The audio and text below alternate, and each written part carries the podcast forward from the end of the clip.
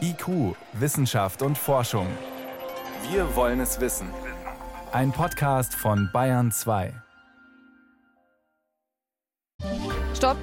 Okay, Matthias, versuche mal unter die Drohne zu gehen. Ungefähr 10 Meter geradeaus.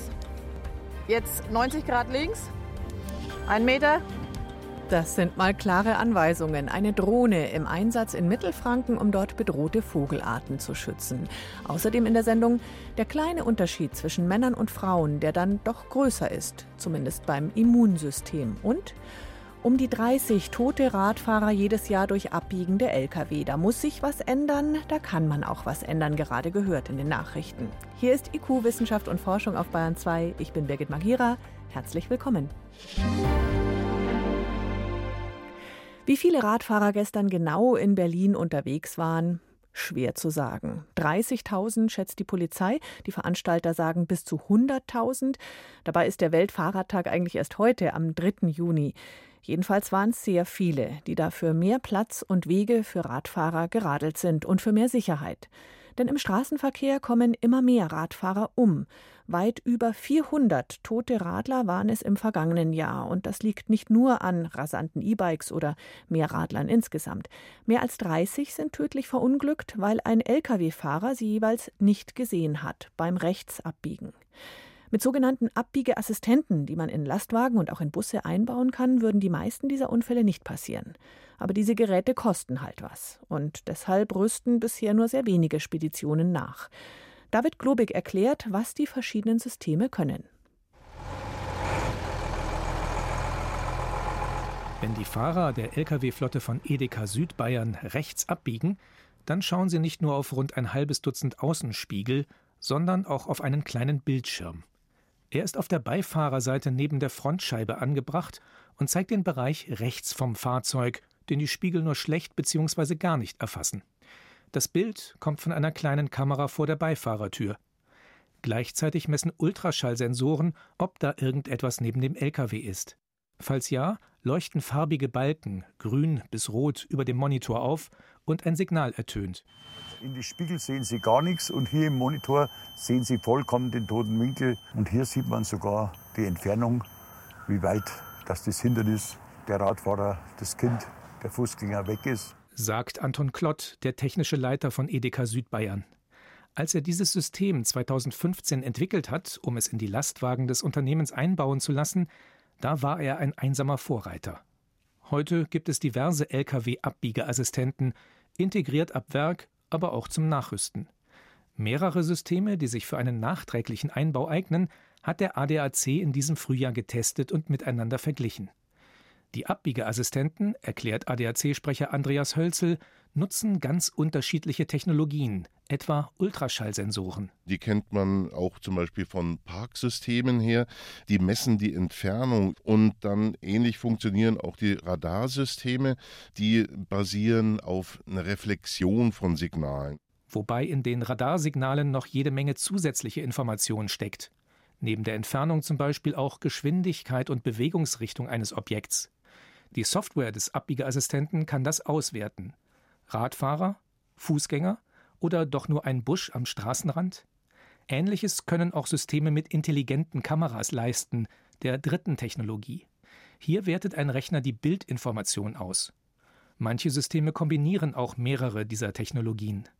Ihre Fähigkeiten mussten alle Abbiegeassistenten erst einmal auf einem Testgelände beweisen, in unterschiedlichen Szenarien da galt es eben zur Untersuchung, wie reagieren die Systeme, wenn der LKW steht, also wenn er bereits an die Kreuzung herangefahren ist und abbiegen will und dann kommt ein Radfahrer mit einer gewissen Geschwindigkeit.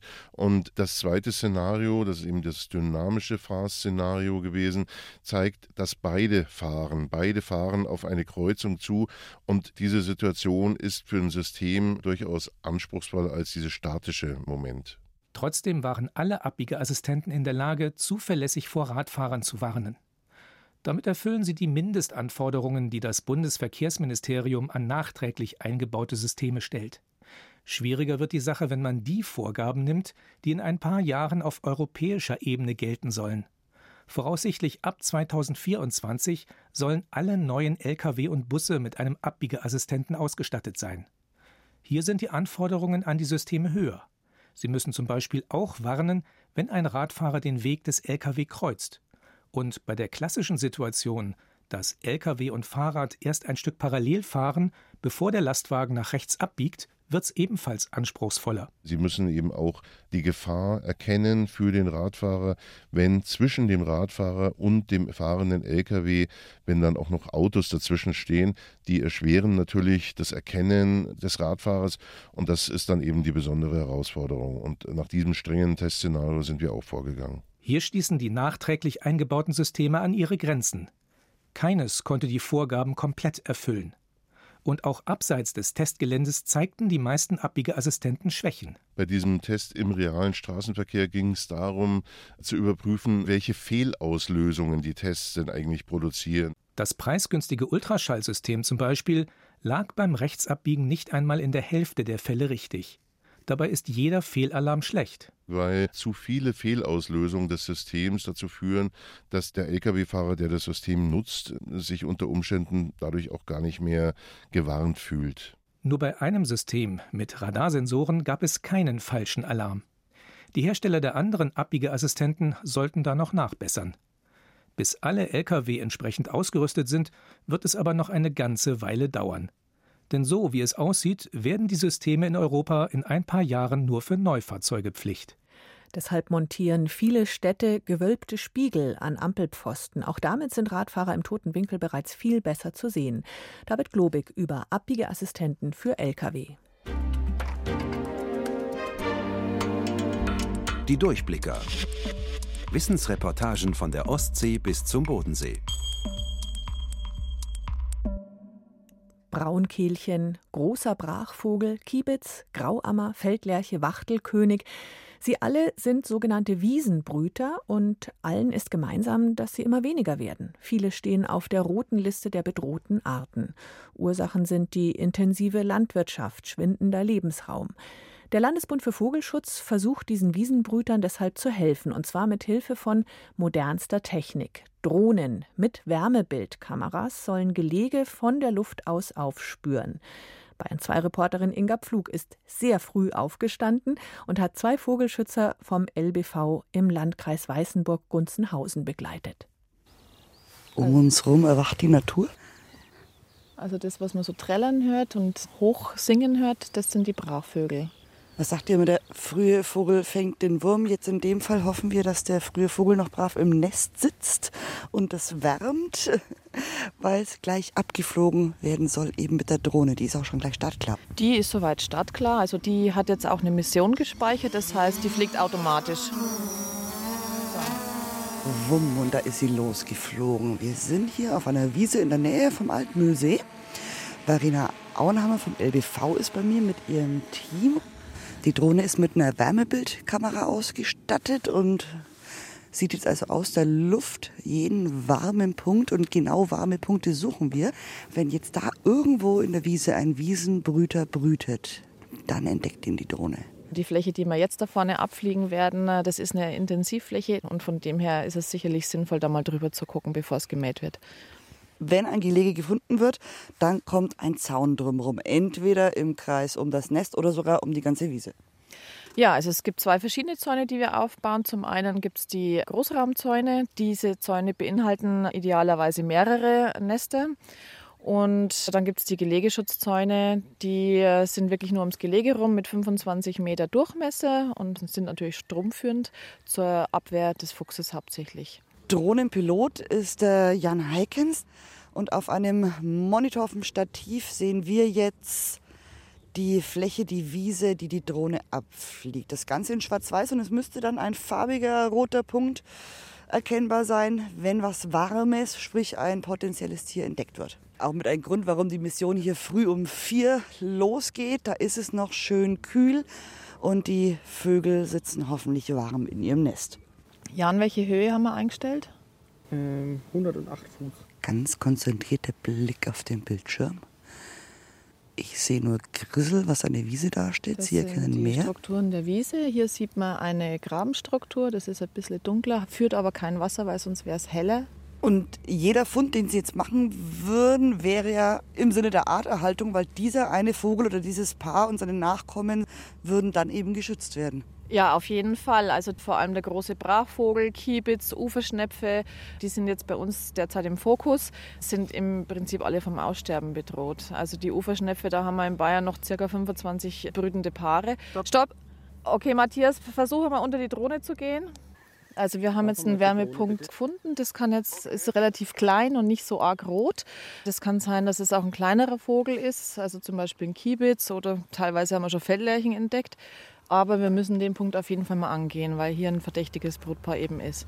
Ungefähr 10 Meter geradeaus. So, jetzt wird navigiert. Die Drohne guckt von oben. Ein bisschen nach links und dann 5 Meter. Marina Auenhammer lotst am Bildschirm. Drei Meter. Fliegt nichts auf. Jetzt äh, 90 Grad links. Ein Meter. Normalerweise, wenn es jetzt ein Brachvogel wäre, würde derjenige auch auffliegen. Das sieht man dann auch im Bild. Also ich gehe davon aus, dass das irgendeine Struktur ist. Oder dass da ein Hase übernachtet hat, das kann auch sein. Oder eine Wasserpfütze ist. Alles unterhöhlt. Alles unterhöhlt, also Erde. Einfach eine, eine, Erdlücke, also eine Graslücke. Da sieht der Boden raus und ähm, das zeigt es uns halt auch an. Da saß jetzt eventuell mal was oder ist es einfach Boden, der die Wärme gespeichert hat? Das ist nur Boden. Das könnte jetzt ein Maulwurfhügel sein oder einfach da eine Stelle, wo kein Gras wächst. Da kann man nichts machen. Das sind die Erfahrungen, die man sammelt. ja, Mensch, schade. Diesmal war es nichts. Vielleicht versteckt sich noch jemand quasi in der hohen Wiese, den wir jetzt noch nicht entdecken konnten. Aber sie machen weiter und dementsprechend alles, was gefunden wird, wird auch dann geschützt und behütet, eingezäunt, damit weder Fuchs noch mehr rankommen. Wir fliegen letztendlich täglich, solange es die äußeren Faktoren zulassen. Und unser Biorhythmus hat sich auch schon inzwischen eingestellt auf die Uhrzeiten. Also wir geben unser Bestes, ja. Respekt. 4 Uhr früh geht's los, jeden Morgen, solange die Eier und Küken in den Nestern sind. Und Inga Pflug hat die freundlichen Vogelschützer vom LBV begleitet. 17 nach 6, Sie hören Bayern 2.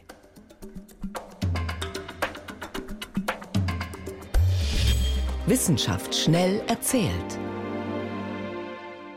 Heute von Veronika Bräse. Es geht nochmal um die genveränderten Zwillinge, die ein chinesischer Forscher vor AIDS schützen wollte. Das hat vor einem halben Jahr für Schlagzeilen gesorgt. Der chinesische Wissenschaftler wurde entlassen und darf jetzt auch nicht mehr forschen.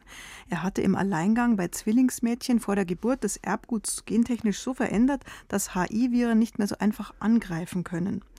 Das Problem dabei haben jetzt US-Forscher aus Berkeley erkannt.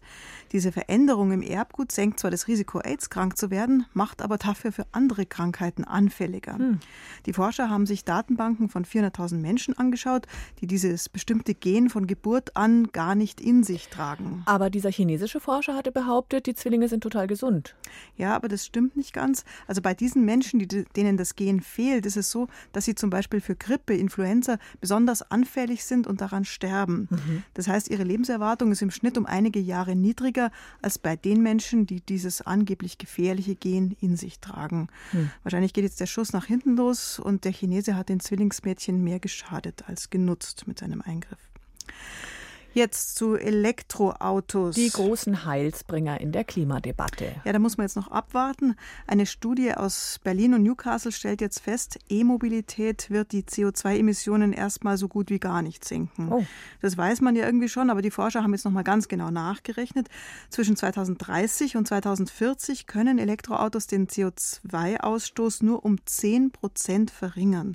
Und das liegt daran, dass bis jetzt der Strom einfach noch nicht grün genug ist. Das heißt, Strom wird ja auch noch aus Kohle erzeugt. Und solange das so ist, bringen die elektrischen Flitzer wenig. Erst ab 2040, wenn der Strom also weitgehend grün ist, dann gehen die Emissionen runter.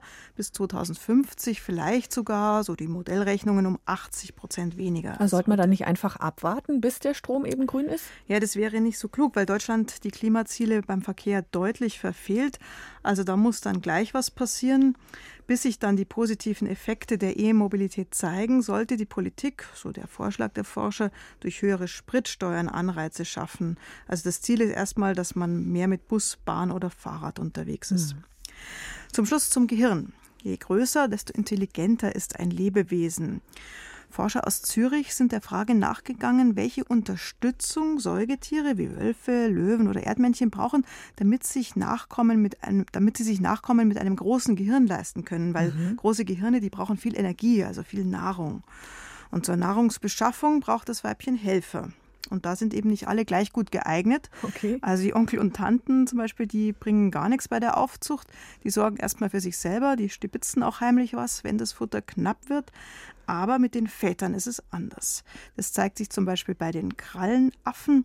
Väter sind da immer zuverlässig und versorgen ihre Kinder, auch wenn wenig Futter da ist. Notfalls hungern sie es selbst. Hauptsache, die Kinder sind versorgt. Oh, tolle Papas. Ja, und bei Menschen ist es anders. Da kommt es nicht nur auf den Vater an. Babys können sich auch auf fremde Menschen verlassen, zum Beispiel auf Erzieher in der hm. Kinderkrippe. Mhm. Auch die versorgen Babys natürlich und das große Gehirn da ausreichend mit Nahrung. Mhm. Problematische Gentechnik am Menschen, E-Autos und die Klimabilanz und Tierkinder mit großen Gehirnen, die Mama und Papa brauchen. Das war Veronika Bräse mit den Meldungen aus der Wissenschaft. Vielen Dank.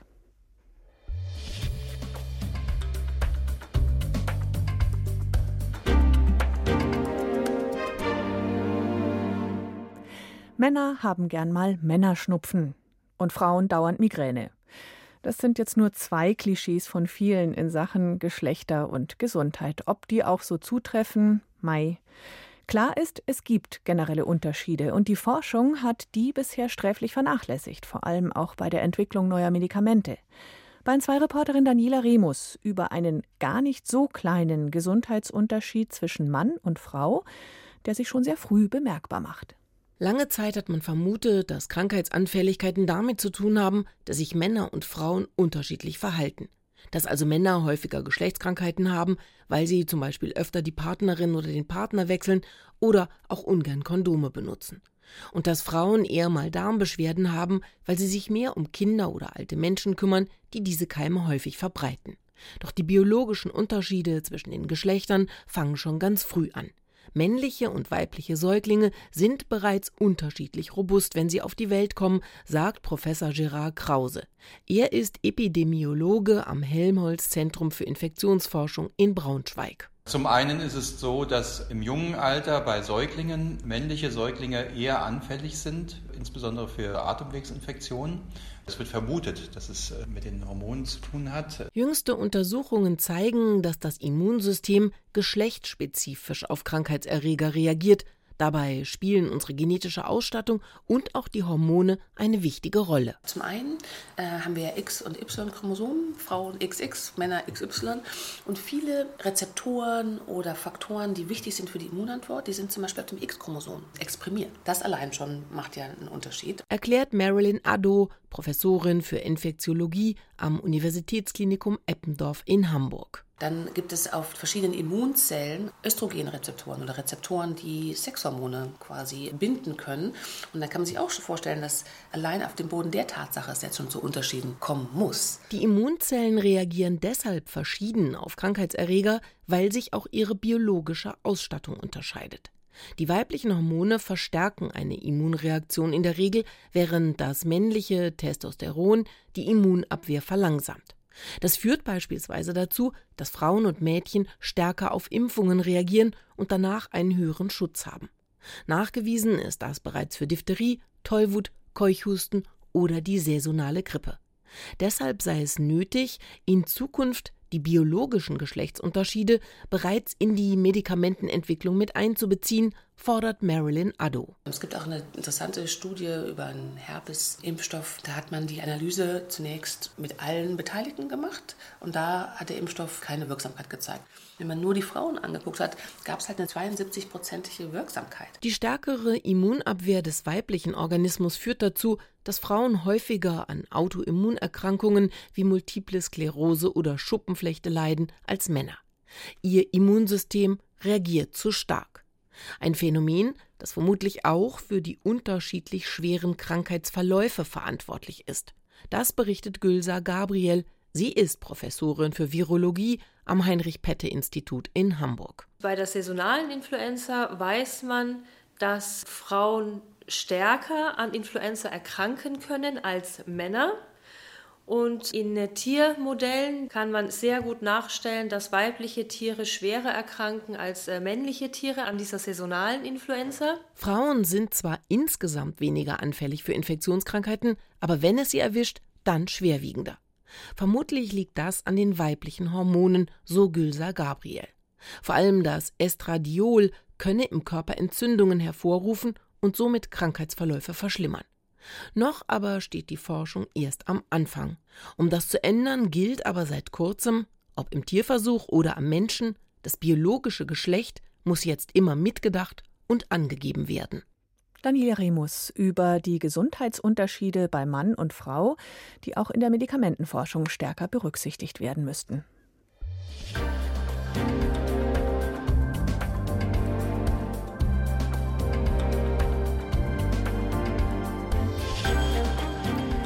Herrlich, der Sommer ist da. Tagsüber T-Shirt und Sonnenbrille und spät abends vielleicht noch mit der Picknickdecke an den Waldrand und ganz romantisch in den Sternenhimmel schauen. Also zumindest mild genug wäre es dafür. Menschen, die sich astronomisch auskennen, wie meine Kollegin Yvonne Meyer, die lächeln da jetzt nur nachsichtig. Für Astronomiefans ist der Juni nämlich sowas wie eine Katastrophe in Sachen Sternenbeobachtung. Warum? Erklärt sie gleich. Auch warum sich ein Blick nach oben vor allem am 10. Juni lohnt. Hier kommt der Sternenhimmel in diesem Monat. Im Juni haben wir Gelegenheit, einen Riesen in unserer Nachbarschaft besonders gut zu sehen, den Gasriesen Jupiter. Schlichtweg unübersehbar ist er. Er ist das hellste Objekt am Nachthimmel, abgesehen vom Mond natürlich, und besonders gut sehen kann man ihn am 10. Juni. Da steht er in Opposition. Das ist der Moment, in dem ihn die Erde beim Lauf um die Sonne auf der Innenbahn überholt. Und dann steht der Jupiter von uns aus gesehen genau der Sonne gegenüber und wird also perfekt angestrahlt. Und er hat den geringsten Abstand zur Erde, nur 640 Millionen Kilometer. Das kann man sich kaum vorstellen, aber wie weit das ist, merkt man zum Beispiel am 16. Juni. Da steht der Jupiter neben dem Vollmond, nur einen Fingerbreit links von ihm. Und obwohl Jupiter als Planet fast 40 Mal so groß ist wie der Mond, sehen wir ihn nur als leuchtenden Punkt. So weit weg ist er. Zum Glück ist der Jupiter so hell, denn für Sternegucker ist der Juni eigentlich ein Albtraum. Nur ein, zwei Stunden lang ist es nachts wirklich finster. Die restliche Nacht ist es zu hell, um schwach leuchtende Objekte zu sehen. Der Juni gehört der Sonne. Und zwar ganz besonders am 21. Juni. Da ist Sommersonnenwende, der astronomische Sommeranfang. Die Erde erreicht auf ihrer Runde um die Sonne den Punkt, an dem sich die Nordhalbkugel am weitesten zur Sonne neigt. Von unserem Blickwinkel aus gesehen, die Sonne rutscht nach oben an ihre nördlichste Stelle. Das Resultat, der längste Tag im Jahr steht uns bevor. Mehr als 16 Stunden vergehen von Sonnenaufgang bis Sonnenuntergang. Da lässt sich die Sonne doch ausgiebig feiern in diesem Monat. Und trotz der kurzen Dunkelheit kann man im Juni natürlich auch Sternbilder beobachten. Das Sternbild Skorpion ist sehr gut zu sehen. Es erreicht um Mitternacht seine höchste Position am südlichen Himmel. Er gehört zu den zwölf Bildern aus dem Tierkreis und besonders auffällig ist da Antares. Das ist ein roter Riesenstern mit enormer Leuchtkraft. Das ist eine alternde Sonne und die ist rund 520 Lichtjahre von uns entfernt. Aber im Sternbild findet man auch Gebiete, in denen Sterne neu entstehen, zum Beispiel im sogenannten Garnelennebel. Um den zu sehen, muss man allerdings in eine Sternwarte gehen oder selbst ein Teleskop besitzen. Mehr Infos zu den Sternbildern, Jupiter und anderen Planeten und zum Sternenhimmel im Juni finden Sie unter br.de/slash Sternenhimmel. Heute ist übrigens Neumond, das heißt kein störendes Mondlicht am Himmel. Wenn es am späten Abend also klar bleibt, gibt es heute viel zu sehen da oben.